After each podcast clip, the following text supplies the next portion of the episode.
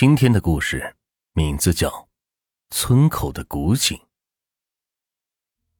一九三八年，一个和谐的村庄，村里人是日出而作，日落而息，享受着大自然带给他们的快乐。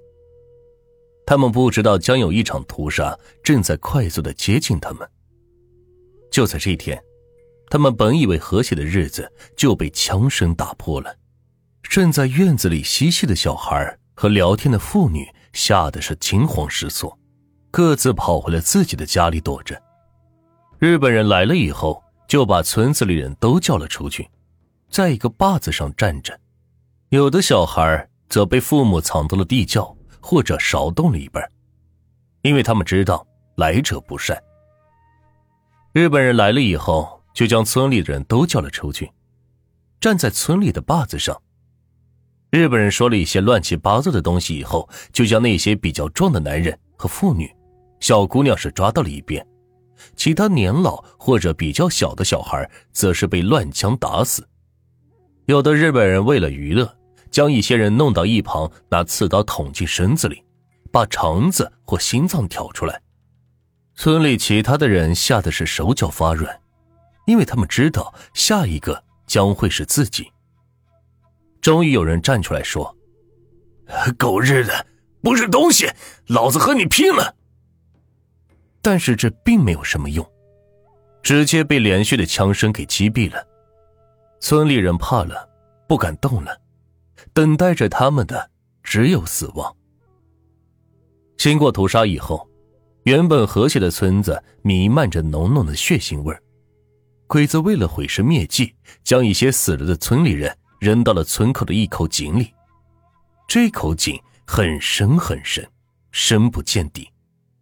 鬼子又将另外一些死了的村里人给烧了，或者挖个大坑给埋了。经过了几十年，村子又恢复了平静。我听着村里的老人讲了当年的故事以后，就打算和一群小伙伴们去村口的古井瞧一瞧。我叫做李文成。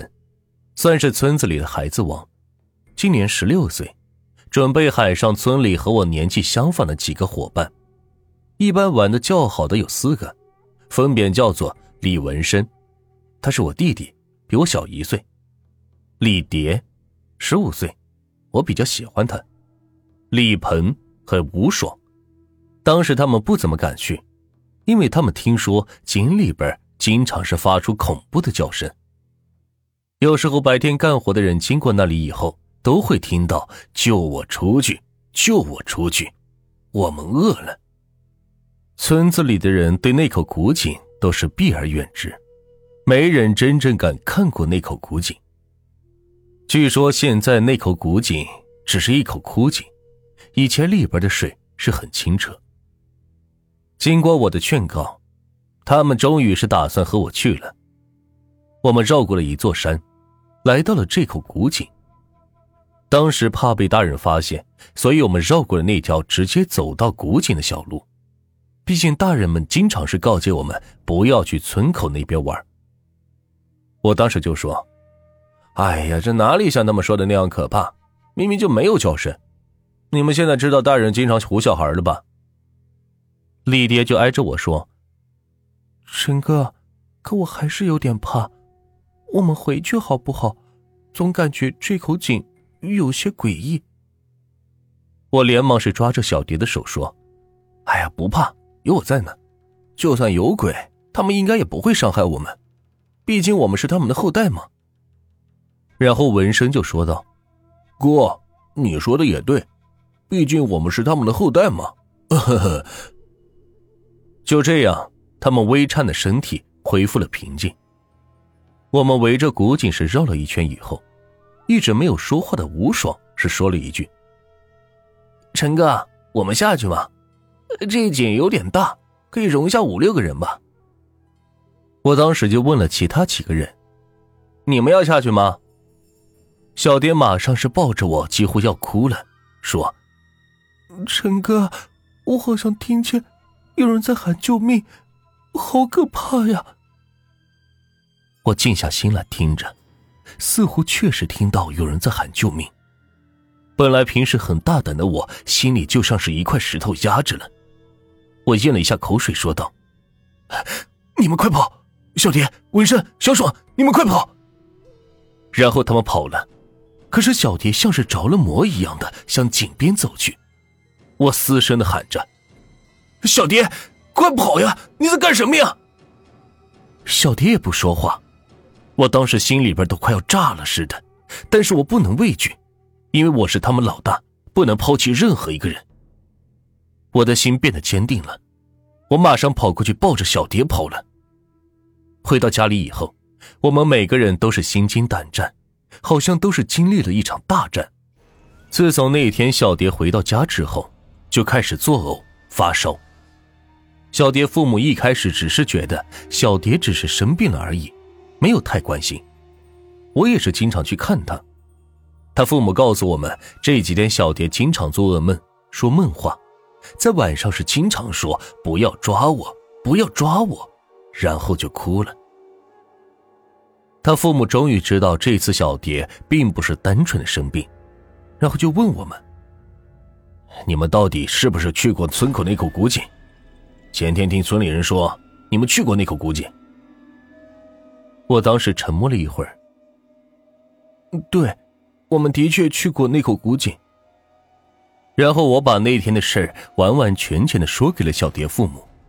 小蝶母亲差点是气晕了，怒吼道：“你们要去，别把我家小蝶拉去啊！要是我家小蝶有什么事，我不会放过你的。哼我的小蝶。”小蝶爸在旁边说道。你们家和我们家关系是非常好的，本来我和小蝶妈也挺喜欢你的，把你认作我们小蝶以后的好女婿。可是这一次的事情，你必须负责到底，毕竟你也十六岁了，我们农村十六岁也不是小孩我明天去找邻村的冯太温，你把事情说给他，他应该会有办法。我没想到小蝶爸妈心里的我是那么好。我心里边已经没有什么恐惧了，我要负责，我必须将小蝶弄好。好，我绝对不会让小蝶有事的。小蝶爸说：“好，今晚你就在这陪着小蝶，不然他会做噩梦。好好照顾他，如果有其他事，就到旁边的屋子叫我们。我和小蝶妈已经几天没睡好了。”我当时是答应道。过了几个小时，小蝶轻轻的睁开眼，小蝶微弱的说：“陈哥，你来了。啊，我来陪你了。你爸妈睡了。嗯，他们这几天都没睡上好觉，让他们好好休息一下。”我看着小蝶，说不出的伤心和自责，因为我一时的无知，造成了这样的结果。我自责中是握着小蝶的手，头顶着床头是睡着了。啊！不要抓我，我是无辜的，不要抓我！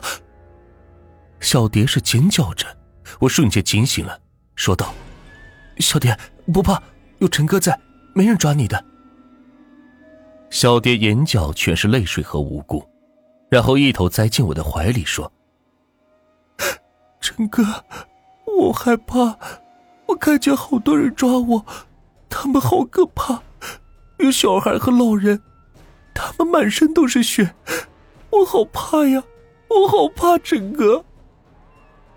小蝶不要怕，他们都是假的，他们都不是真的。我的眼里也是噙着泪水，我想哭，可是我却不能哭，因为小蝶，我故作坚强。过了一会儿，小蝶就在我怀里是睡着了。我小心翼翼的把她放在了床上，我坐在凳子上，靠着床头又睡着了。